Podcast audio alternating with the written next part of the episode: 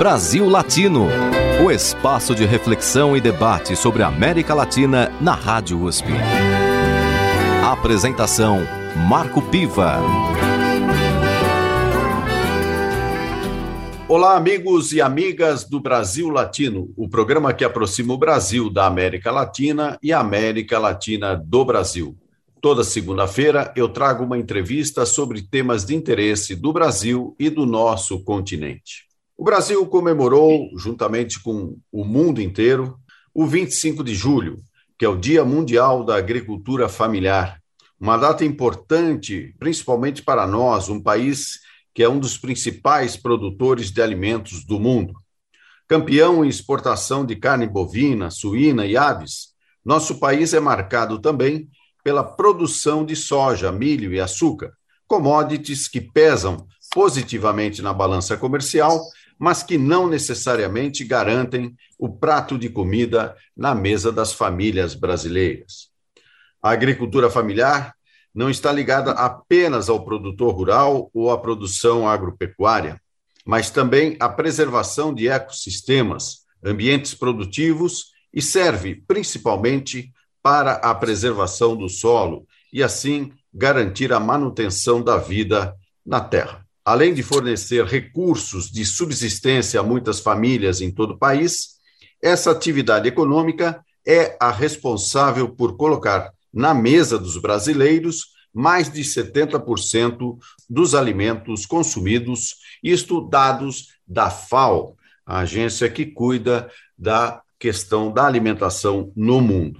Por isso, na edição de hoje do Brasil Latino, eu converso com Francisco de Assis Diniz, secretário do Desenvolvimento Agrário do Estado do Ceará e coordenador da Câmara Temática da Agricultura Familiar no consórcio dos governadores do Nordeste. Dirigente dos metalúrgicos cearenses e do Nordeste, fundador da Central Única dos Trabalhadores, de Assis, como é conhecido, é bacharel em Direito e História e especialista em gestão pública e economia do trabalho pela Unicamp. Bem-vindo ao Brasil Latino de Assis. Primeiro, dizer da alegria de estar falando para o Brasil e para a América, a América Latina, que tem entre nós esse sentimento de irmandade, los hermanos, nos emociona sempre com notícias, com partilhas e conhecimento. E eu tenho hoje uma alegria de poder partilhar do que nós aqui do Nordeste, da região do semiárido, do que está sendo desenvolvido, está sendo construído e, principalmente, como é que essas relações, sejam elas sociais, culturais, econômicas e políticas, podem ter uma repercussão, não só aqui, mas em nível da América. É uma percepção de que hoje nós precisamos ter estas partilhas, porque são delas que a gente pode estar aprimorando os processos. E quando nós falamos de agricultura familiar, nós falamos daqueles que produzem alimentação para colocar na mesa de mais de dois terços dos brasileiros e do mundo como um todo. O Brasil, você foi muito feliz em elencar as principais vocações. O Brasil hoje é um grande produtor de commodities, mas é da agricultura familiar que está a sustentabilidade, primeiro, de uma parcela importante que está vivendo no campo, que traduz sua relação social, sua relação cultural e sua relação de produção. Então, eu tenho, nesta tarde, a alegria de poder compartilhar com você e, por que não dizer, é algo que nos deixará guardado para sempre, porque eu sei que, pela repercussão, amplitude, nós vamos estar aí falando para o mundo, em especial para a América. Vamos lá, então. Olha, é, começando até por um tema que é de pouco conhecimento da população em geral, porque a pessoa vai no supermercado, vai na feira, compra o seu alimento e poucas vezes ela se dá conta da origem desse alimento que é da agricultura familiar, ou seja, a agricultura, agricultura familiar que permite com que as pessoas é, acabem é, vivendo, acabem se alimentando. Nesse sentido, você, como secretário é, de Desenvolvimento Agrário do Estado do Ceará, conta um pouco para a gente aqui, do Brasil Latino, como é que está sendo desenvolvido esse trabalho, o que, que existe de agricultura familiar no Ceará? Bom, primeiro, para dar uma dimensão, quem somos, né, Marcos? Nós hoje somos 350 mil agricultores familiares, estamos representados em mais de 300 mil estabelecimentos familiares. Nós ocupamos o território de 3,383 milhões de hectares, o que dá uma dimensão do que representa a força da agricultura familiar. E nós, ao longo desses anos, temos mantido ah, o perfil, o desenvolvimento e, sobretudo, a capacidade de investimento para que o Estado do Ceará seja um ambiente propício para negócio da agricultura familiar. Atualmente, o nosso governo, o governador Camilo Santana, tem, para além das ações específicas que nós desempenhamos na secretaria, nós temos dois projetos. Projeto esse que articula o desenvolvimento social integrado e, principalmente, a alavancar a capacidade produtiva das comunidades. Nós temos um projeto Paulo Freire, que é um projeto de financiamento com FIDA, de um investimento de 385 milhões de reais. Neste investimento, nós estamos atendendo 31 cidades e os principais projetos que neles são financiados está diretamente vinculado àquelas comunidades com baixo DH, mas com capilaridade, que tem resiliência, e nós hierarquizamos a população nela para trabalharmos jovens, mulheres, o empreendedorismo social e juvenil. Nestes projetos consubstanciados, nós trabalhamos, primeiro, a formação em políticas públicas para que este jovem tenha nele inserido valores de empreendedorismo, transformando esse empreendedorismo em ação concreta para desenvolver não só o aspecto da sucessão familiar, mas também trazendo para dentro dos ciclos produtivos, a capacidade de longevidade dos empreendimentos e da própria sustentabilidade. Da mesma forma, o projeto São José, um financiamento com o Banco Mundial, esse financiamento há mais de 25 anos existe no estado do Ceará. Nos últimos 16 anos, ele foi hierarquizado para priorizar as comunidades rurais. No último, na, na última etapa, que nós chamamos São José 3 e São José 4, no específico do São José 4, nós estamos com investimento de 720 milhões para investir exclusivamente na agricultura, com projetos produtivos, sistema de abastecimento. E as principais cadeias que nós trabalhamos, o Marcos, são aquelas cadeias que estão diretamente vinculadas à capacidade de realizar, primeiro, a transição agroecológica, que é uma das temáticas fundamentais, para que a gente possa dizer que há necessidade de incluir e fortalecer a relação da ciência, da tecnologia com os elementos que transformam o meio rural. Além disso, dinamizar as cadeias produtivas, essas cadeias que nós trabalhamos hoje, sobretudo da apicultura, da ovinocultura, da bovinocultura do leite, das agroindústrias, para agregar valor. Nessa dinâmica, todo este processo construído é para valorizar e dinamizar a agricultura no que diz respeito ao acesso de mercado. São esses os elementos que nós estamos trabalhando. Quando nós olhamos para dentro da perspectiva do que é o acesso aos mercados regionais e aos mercados institucionais, nós vamos verificar que há uma dinâmica muito grande. No que diz respeito, por exemplo, na especificação do leite, seja ele caprino ou ovino, nós estamos trabalhando a agregar valor, agregando valor no sentido amplo, porque hoje produzir o leite ele lhe dá uma capacidade diária, mas nós queremos que este leite possa ser maturado, possa se trabalhar com as bebidas lácteas, com os queijos finos, com os queijos maturados, para que ele possa estar agregando valor. É exatamente esta dinâmica que nós estamos trabalhando no estado do Ceará. O governador Camilo Santana, que é agrônomo, que foi o primeiro secretário da nossa secretaria tem feito um aporte de recursos para que a gente possa manter a capacidade de investimento, sobretudo de trabalho. Desses 350 mil agricultores familiares que nós estamos trabalhando, há uma dinâmica nele muito forte, porque o que nós estamos trabalhando é uma visão empreendedora, dizendo claramente que a agricultura familiar ela não pode ser considerada como foi ao longo dos anos, que ela passou durante muito tempo como política de assistência social. Não. Neste público deve e tem, sim, aqueles que precisam de uma assistência, mas nós somos hoje agricultores empreendedores, na nossa ampla maioria, nós estamos trabalhando o empreendedorismo social para que no meio rural a gente amplie a capacidade dos nossos agricultores, Marcos.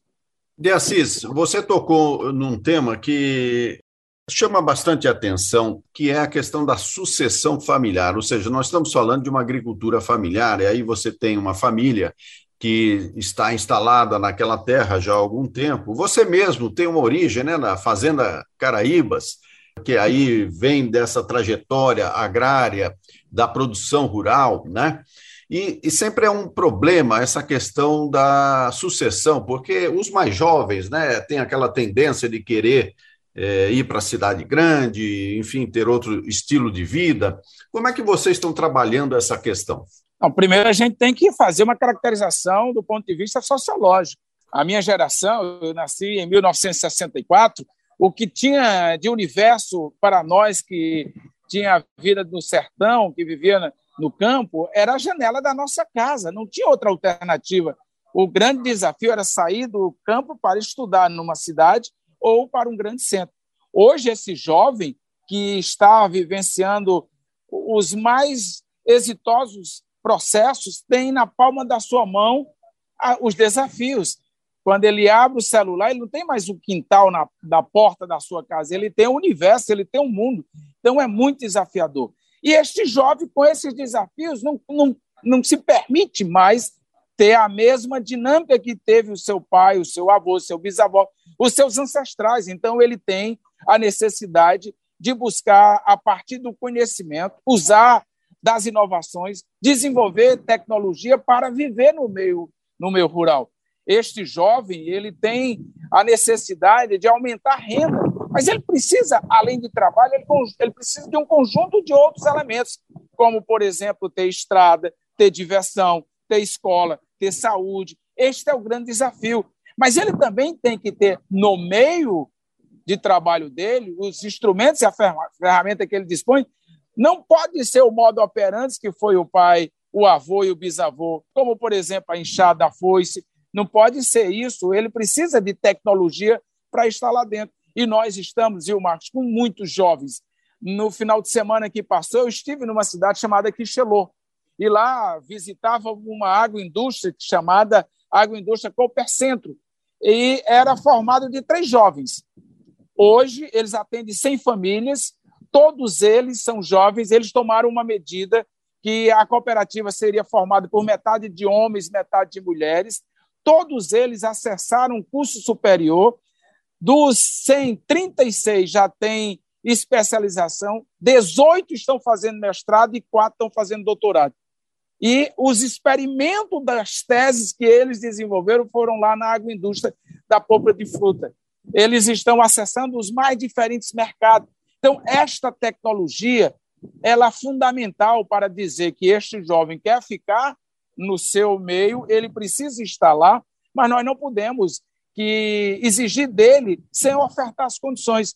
Para isso é que nós desenvolvemos um conjunto de ação. E a sua pergunta foi: o que é que está sendo feito para isso? Por exemplo, no projeto São José ou no projeto Paulo Freire, nós direcionamos recursos exclusivos para o protagonismo juvenil. Recentemente, o nosso governador Camilo Santana teve a oportunidade de apresentar as regras às quais os nossos jovens vão poder acessar o edital do projeto São José 4, que é uma política que dá, para além deste jovem, a visão empreendedor, cada jovem vai ter o financiamento de um projeto produtivo. Ele vai elaborar esse projeto e o Estado vai financiar a partir da caracterização da sua realidade social, do que ele pode intervir na sua comunidade e o que pode ser mudado na realidade daquele meio que ele está vivenciando. Então, esta relação onde ele identifica o que precisa ser feito e ter os instrumentos e as ferramentas para contribuir na mudança, eu digo que é a grande contribuição que o Estado pode fazer para este jovem ficar, permanecer. Porque, além disso, nós vivenciamos um outro fenômeno, que é o fenômeno da marginalização dos pequenos ilícitos, é da, do mundo desses ilícitos que leva essa, essa população juvenil, se não tiver alternativa de trabalho, para um caminho fácil e esse caminho fácil tem destruído muitas vidas. Nesta dinâmica econômica, social e cultural é que nós estamos investindo. A expansão da, da agricultura familiar no meio juvenil é o que vai dar dinamicidade, organização e, principalmente, acesso às políticas que ele vive e transforma para melhor ter sustentabilidade no meio rural. Muito bem, aqui no Brasil Latino, eu converso com Francisco de Assis Diniz, secretário do Desenvolvimento Agrário do Estado do Ceará e coordenador da Câmara Temática da Agricultura Familiar no consórcio dos governadores do Nordeste. De Assis, agora a gente vai fazer uma pequena pausa musical. Vamos ouvir Eu Sou Pecadora com Ana Prada, cantora uruguaia, e o Brasil Latino volta já já. Fica com a gente. Brasil Latino. Soy pecadora, los santitos huyen de mi agenda. Soy madre de todos los pecados.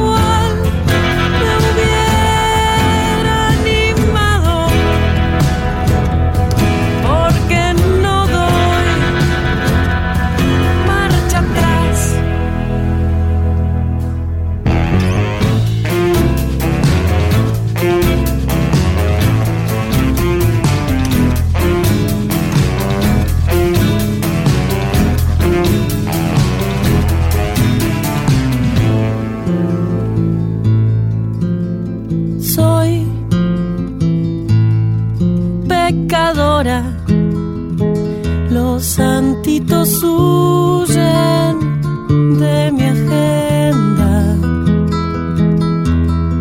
Soy mala, dueña de todos los pecados. Perra, perra mala. Y ya quisiera tu Dios ser parte de mi altarcito aunque parezca chiquito, de placeres sabe más. Que me digan si es acá el paraíso perdido que ve también escondido. Nadie sabe dónde está.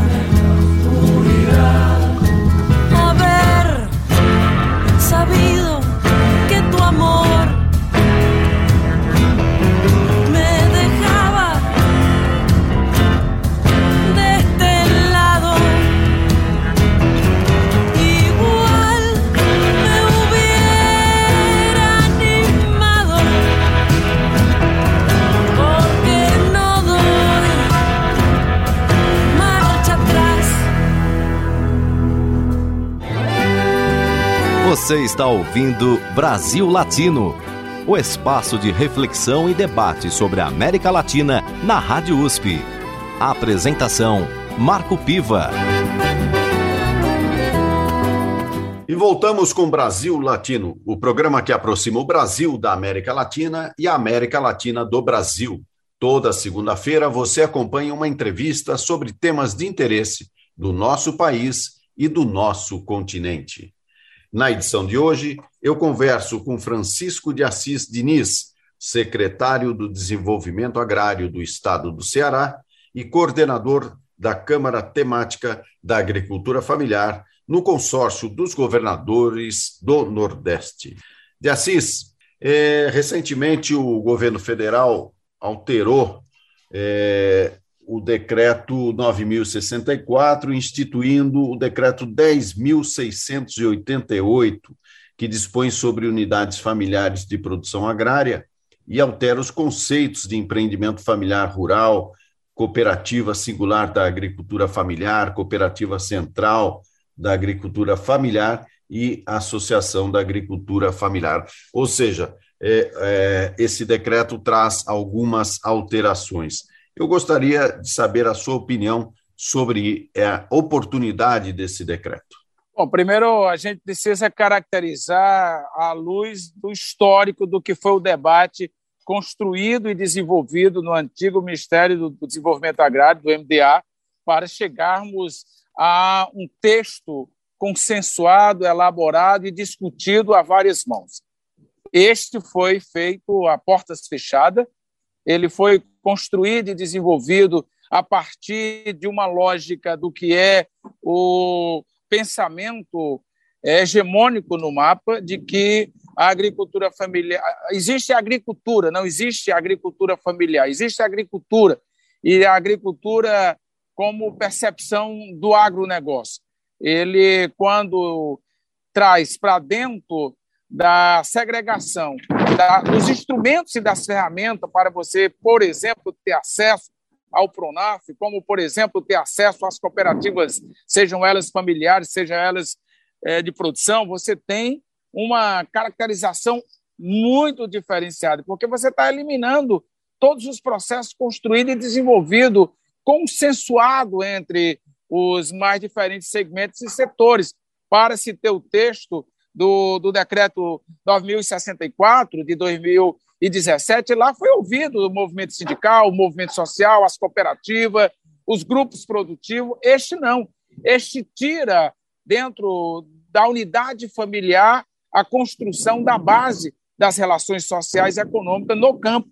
E você passa a ter uma outra dinâmica, uma dinâmica que vai, ao longo, descaracterizando desconstituindo aquilo que foi desenvolvido ao longo desses últimos anos. Então, é, há por trás há uma menslege que, ao passar do tempo, vai incorporando o conceito do agronegócio e do financiamento, da exclusão de toda a capilaridade do que é o investimento que vem para o campo. Então, aí envolve o acesso à terra, envolve a questão da política de assistência técnica, o crédito para as agroindústrias, da agroecologia. Então, esta mudança, essa alteração, ela está substancialmente ligada diretamente à capacidade de investir e de produzir resultados na agricultura familiar. É uma situação que fragiliza, que, lamentavelmente, como esta, tem outras medidas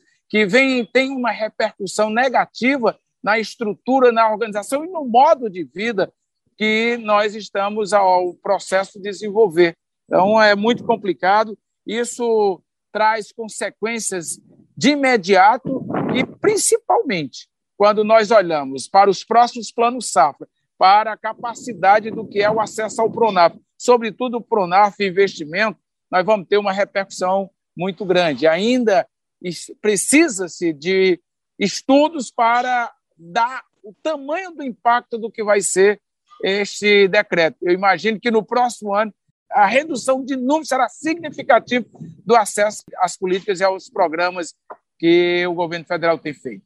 Nesse sentido, vocês estão levando esse debate na Câmara Temática de Agricultura Familiar do Consórcio dos Governadores do Nordeste? Recentemente tivemos a reunião em Recife com os governadores, o consulado da França e a agência francesa FD, onde debatemos e discutimos as principais questões do interesse deste consórcio no que diz respeito à ampliação da política das tecnologias sociais e, no nosso caso específico da Câmara Temática da Agricultura Familiar, pudemos debater e discutir as questões que envolvem as políticas da agricultura junto ao Ministério MAPA.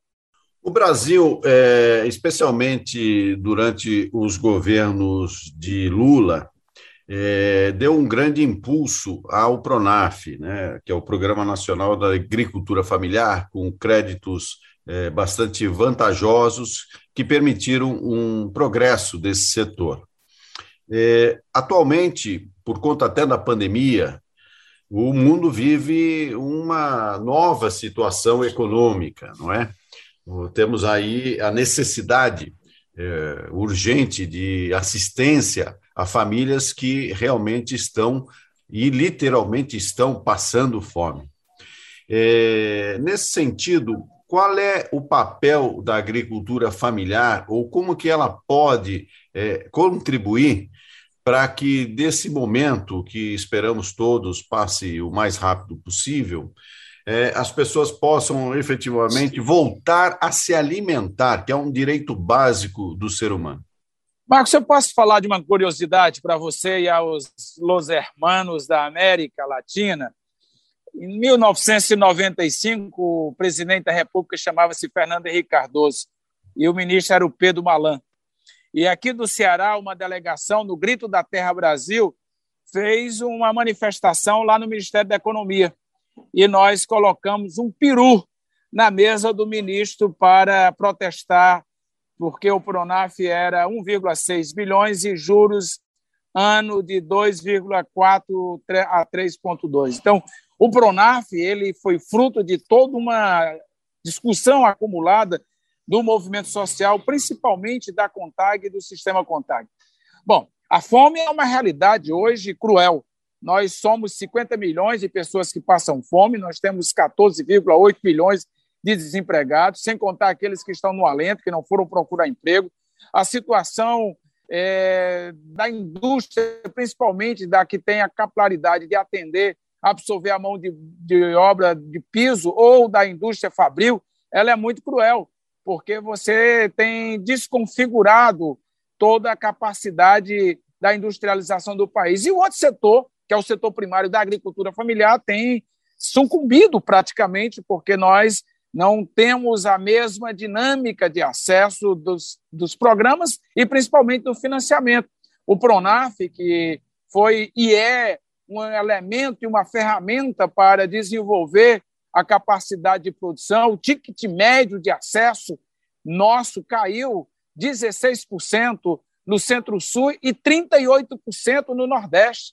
Se você pegar Centro-Sul e Sudeste, é uma realidade, no Nordeste é outra, completamente desfavorável. Então, essa dinâmica para produzir alimento, a recuperação da capacidade produtiva dos empreendimentos familiares é o que vai debater diretamente com a situação de fome. Esses dias, em uma rede de canal de televisão, passou uma reportagem com uma fila de pessoas buscando disputar no tapa ossos para estar lá na mesa. Então, é uma situação cruel, é um fenômeno, Marcos. Eu sou de uma, de uma região do estado do Ceará muito pobre e vivenciei o Nordeste, estou andando pelo Nordeste, a gente tem visto cenas deploráveis, porque a fome é vista a olho nu, as pessoas estão nos sinais pedindo, as pessoas estão morando na rua. É impressionante a quantidade de pessoas que estão indo morar na rua pela busca de comida. Então, não é razoável, não é satisfatório o momento para milhões e milhões de brasileiros. E este quadro, se não houver mudanças estruturais e principalmente conjuntural para ter um outro olhar macroeconômico, nós teremos é, talvez um movimento inverso do que foi aquele do, dos retirantes da seca. É o pessoal que foi para o sul e sudeste voltando para o nordeste, porque o nordeste, ao longo dos anos, foi problema social e econômico. Hoje é solução. O nível de emprego, de geração de renda, os ambientes de negócio aqui no Nordeste, principalmente no nosso Ceará, mas não só no Ceará, no Rio Grande do Norte, na Paraíba, na Bahia, no Maranhão, são espetaculares. Então, nós vamos assistir o um movimento inverso desses retirantes que estão voltando para ter busca de alternativa e principalmente a alternativa no campo, porque estes têm origem aqui na, na nossa região do semiárido, lá no nosso sertão. Você é metalúrgico, foi presidente do Sindicato dos Metalúrgicos do Ceará, tem um papel importante é, na fundação da Central Única dos Trabalhadores, a CUT, e também esteve na Confederação Nacional dos Metalúrgicos. Esse tema da industrialização do país, como é que ela caminha ao lado é, de uma situação social ah, bastante preocupante, para dizer o mínimo? Bom, para uma compreensão, nós tivemos ao longo do governo Lula a capacidade de industrialização nossa em 38% a 46% de crescimento da indústria de transformação, principalmente aquela que nós chamamos de linha branca. Esta capacidade, ao longo dos anos, foi reduzindo e foi reduzindo diretamente e inversamente proporcional à capacidade do Estado investir nessa indústria de base, principalmente com o que se patrocinou pela Operação Lava Jato. Nós perdemos fomos a zero a indústria naval. A indústria naval hoje, que foi um exponencial de crescimento, porque por trás dela vinha um conjunto de outros da indústria siderúrgica. A indústria siderúrgica sofreu impacto, nós praticamente estamos levando é, minério de ferro, nós não temos mais quase lá, nada de laminados. E na indústria automobilística, não há investimento em nenhuma nova planta, muito pelo contrário, está saindo as plantas que se consolidaram no Brasil e ameaça que saia. E as grandes indústrias de transformação da linha branca, hoje você tem uma redução significativa para se transformar e a cada dia a celeridade para que essas indústrias se transformem em montadora, ou seja, não há um investimento para você gerar na base da industrialização. E esta relação ela se desloca para o serviço, para o comércio, o que nos traz muitas preocupações, porque nós não vamos produzir riqueza, nós não vamos ver o círculo virtuoso da economia se completando. Ele não se completa por uma razão exclusiva, tem uma quebra dentro do processo, e essa quebra é por falta de investimento na nossa indústria de base. No Brasil Latino de hoje, eu converso com Francisco de Assis Diniz, secretário do Desenvolvimento Agrário do Estado do Ceará e coordenador da Câmara Temática da Agricultura Familiar no consórcio dos governadores do Nordeste. O Brasil Latino volta já já, mas antes você curte mais uma música em nosso programa. Brasil Latino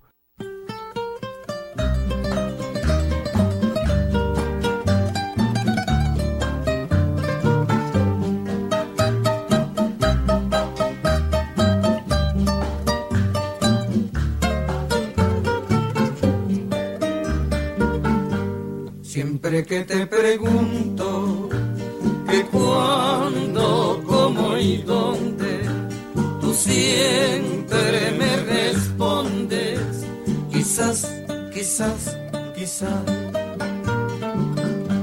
Y así pasan los días y yo ahí desesperando y tú, tú, tú contestando, quizás, quizás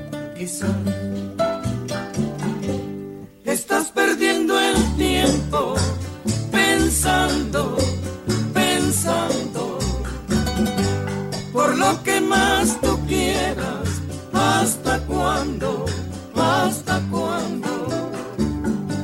Y así pasan los días y yo ahí desesperando y tú, tú, tú contestando quizás, quizás, quizás.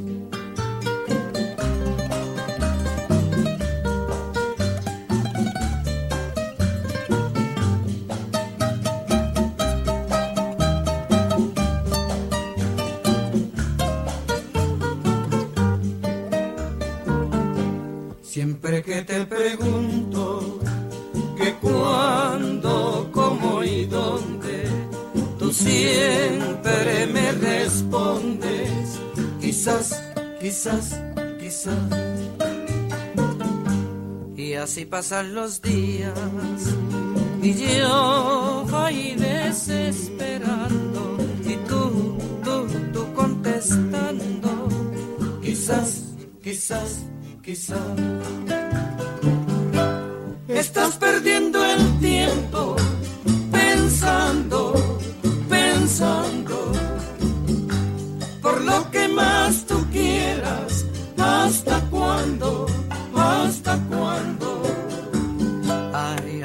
Pasan los días y yo voy desesperando y tú, tú, tú contestando.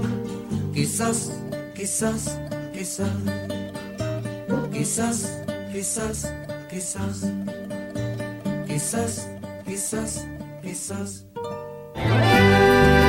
Você está ouvindo Brasil Latino, o espaço de reflexão e debate sobre a América Latina na Rádio USP. A apresentação: Marco Piva. E chegamos ao último bloco do Brasil Latino, o programa que aproxima o Brasil da América Latina e a América Latina do Brasil. Toda segunda-feira você tem uma entrevista sobre temas de interesse do nosso país e do nosso continente. Na edição de hoje, eu converso com Francisco de Assis Diniz, secretário do Desenvolvimento Agrário do Estado do Ceará e coordenador da Câmara Temática de Agricultura Familiar no consórcio dos governadores do Nordeste.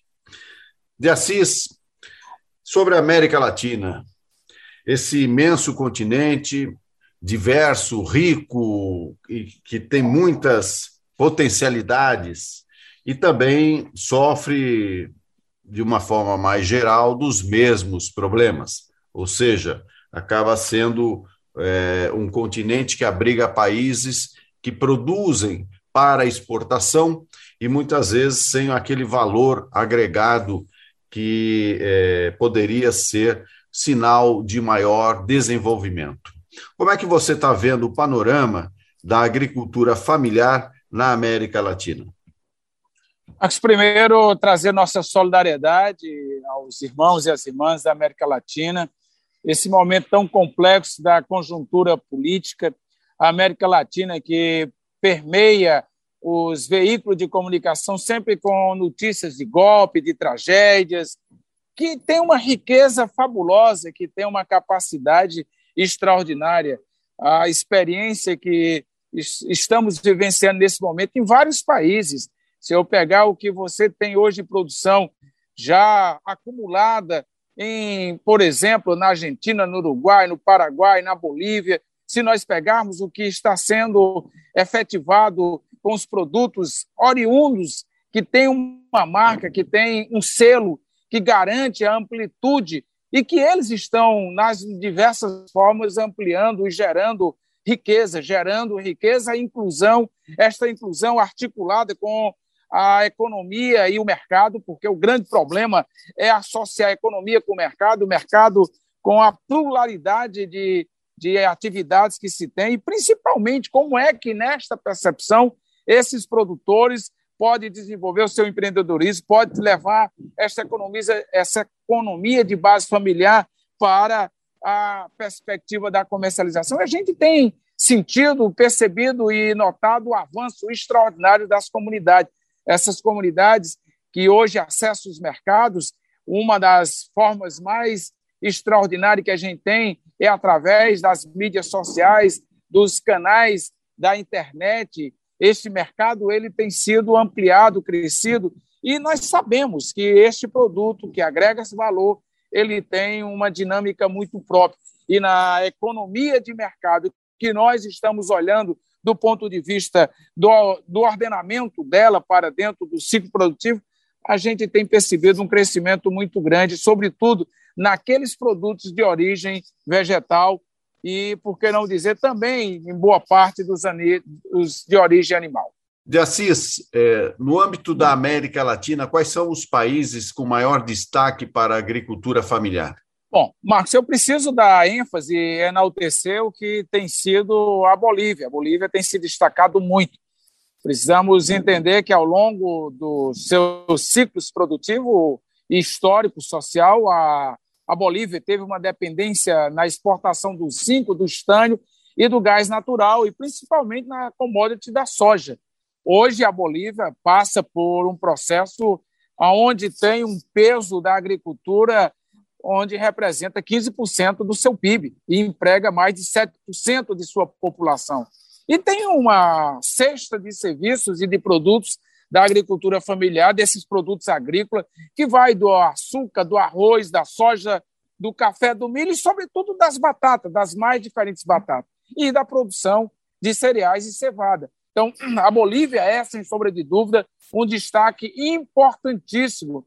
E este destaque que a Bolívia, ao longo da vida, desenvolveu, faz para nós uma percepção o quanto é importante você ter resgate e ter investimentos para deslocar e ter, na perspectiva do que é a sua capacidade de produção, é, construindo viabilidade econômica, inclusão social e a diversificação dos produtos. Você não fica naquela visão do que foi o, os processos de ocupação territoriais em vários países da América, como no nosso, onde você tem a, não a monocultura, mas uma cesta variada de produto, incluindo e desenvolvendo as pessoas pelo trabalho e pela renda. Ainda sobre a América Latina, é, você como avalia as relações do Brasil com a América Latina? Estamos fugindo um pouco aqui do tema da agricultura familiar especificamente, mas a integração latino-americana ela é sempre muito importante de ser lembrada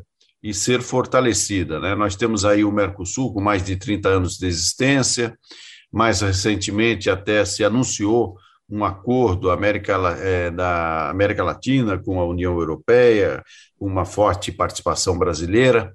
É, nós, nós temos aí também diferentes situações políticas em cada país, crises de diferentes é, causas e com diferentes consequências, não é? Mas nós temos sempre a necessidade de lembrar é, essa necessidade, a, a importância da integração latino-americana. Nesse sentido, como é que você está vendo hoje o papel do Brasil na América Latina?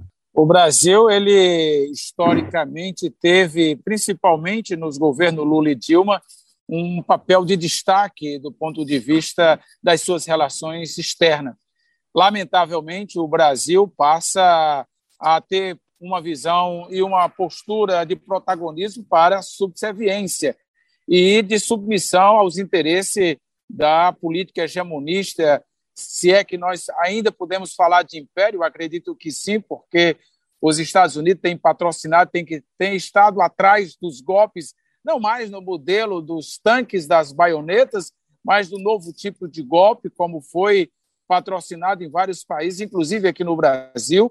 É, o que nós estamos assistindo na política externa brasileira é algo que nos levará a um isolamento, principalmente com essa visão terraplanista, isolacionista e, sobretudo, de conceitos e valores e que a relação do Brasil de um país tem sua soberania passa a se desconfigurar no cenário político econômico e nós corremos o risco porque onde a economia, onde a cultura, onde os valores sociais caminham, vai ao encontro de uma visão social coletiva que o presidente, o atual presidente, o chanceler das relações exteriores tem desconfigurado e criado crises institucionais desnecessariamente. Então, essa percepção, como, por exemplo, do papel do que foi e do que é o Mercosul para o desenvolvimento econômico da região, tem sido atacado gratuitamente sobre uma visão de subalternidade do que é o interesse americano. Da mesma forma que os Estados Unidos vêm desenvolvendo ataques gratuitos, porque aonde tem petróleo, eles vão buscar a crise para garantir o mercado desse petróleo. Então, no momento, a nossa política externa tem sido de fragilidade, de desconstituição dos seus valores, e nós lamentamos profundamente que esta conjuntura permeie o isolamento do Brasil quando nós precisamos romper do isolamento e avançar na integração. Muito bem, essa última pergunta não foi exatamente para um secretário de desenvolvimento agrário, mas foi muito mais para o cidadão Francisco de Assis Diniz, o nosso entrevistado de hoje, ele que ocupa a Secretaria de Desenvolvimento Agrário do Estado do Ceará e coordena a Câmara Temática da Agricultura Familiar no consórcio dos governadores do Nordeste. De Assis, agradeço muito a sua participação aqui no Brasil Latino. Eu que agradeço, é um momento especial, é único e nós precisamos, além da integração, a solidariedade, porque nada mais atual do que univos. Marx já dizia, proletário de todo mundo, univos. Então nós precisamos, além da união, da parceria e da solidariedade. Terminamos por aqui mais uma edição do Brasil Latino, que vai ao ar toda segunda-feira, às 5 da tarde, pela Rádio USP FM 93,7 São Paulo e 107,9 em Ribeirão Preto. Nosso programa tem a produção de áudio de Benê Ribeiro, produção de Alexandre Veiga, assistente de produção Ítalo Piva e curadoria musical Carlinhos Antunes. Você pode ouvir todas as edições do Brasil Latino em formato de podcast em soundcloud.com brlatino e também nas principais plataformas de áudio. Acompanhe conteúdos exclusivos na nossa página no Facebook. Basta procurar por Brasil Latino. E se quiser falar com a gente, escreva para ouvinte@usp.br, repetindo ouvinte@usp.br. O Brasil Latino fica por aqui e eu espero sua audiência em nossa próxima edição. Um abraço latino-americano e até lá. Brasil Latino.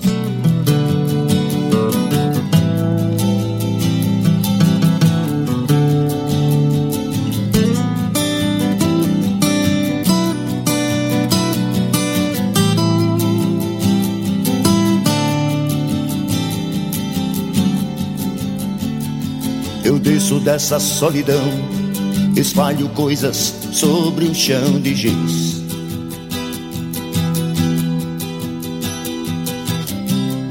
Há meros devaneios tolos a me torturar.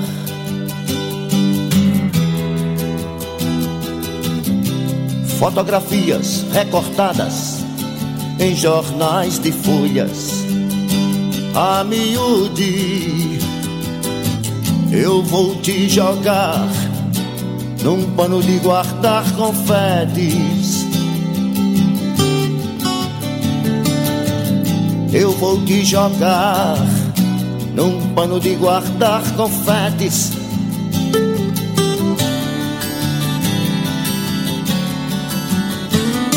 Disparo balas de canhão, é inútil, pois existe um grão vizir.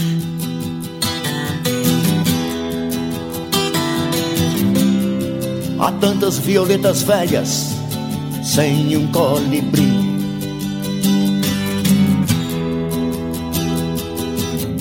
Queria usar, quem sabe, uma camisa de força ou de Vênus. Mas não vou gozar de nós, apenas um cigarro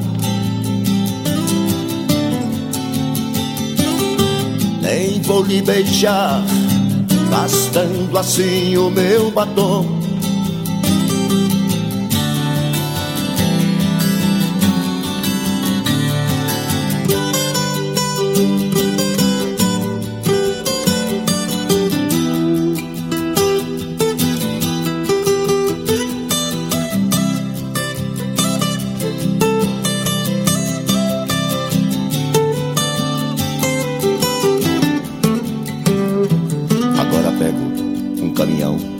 Na lona, vou a nocaute outra vez.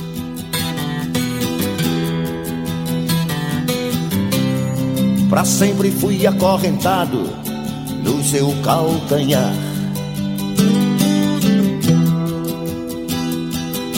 Meus 20 anos de boy, that's over, baby. Freud explica não vou me sujar, fumando apenas um cigarro. Nem vou lhe beijar, gastando assim o meu batom.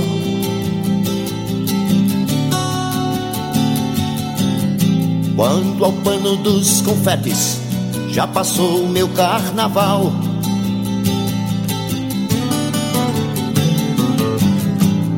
Isso explica porque o sexo é assunto popular. No mais, estou indo embora. No mais, estou indo embora. No mais, estou indo embora. No mais.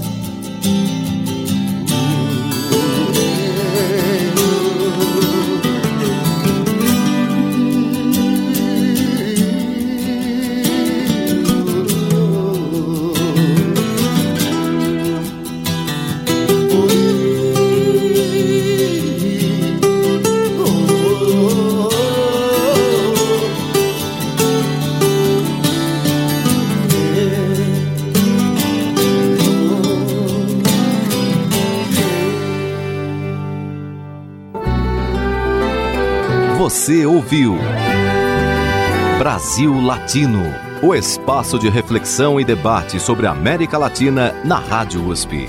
Apresentação Marco Piva.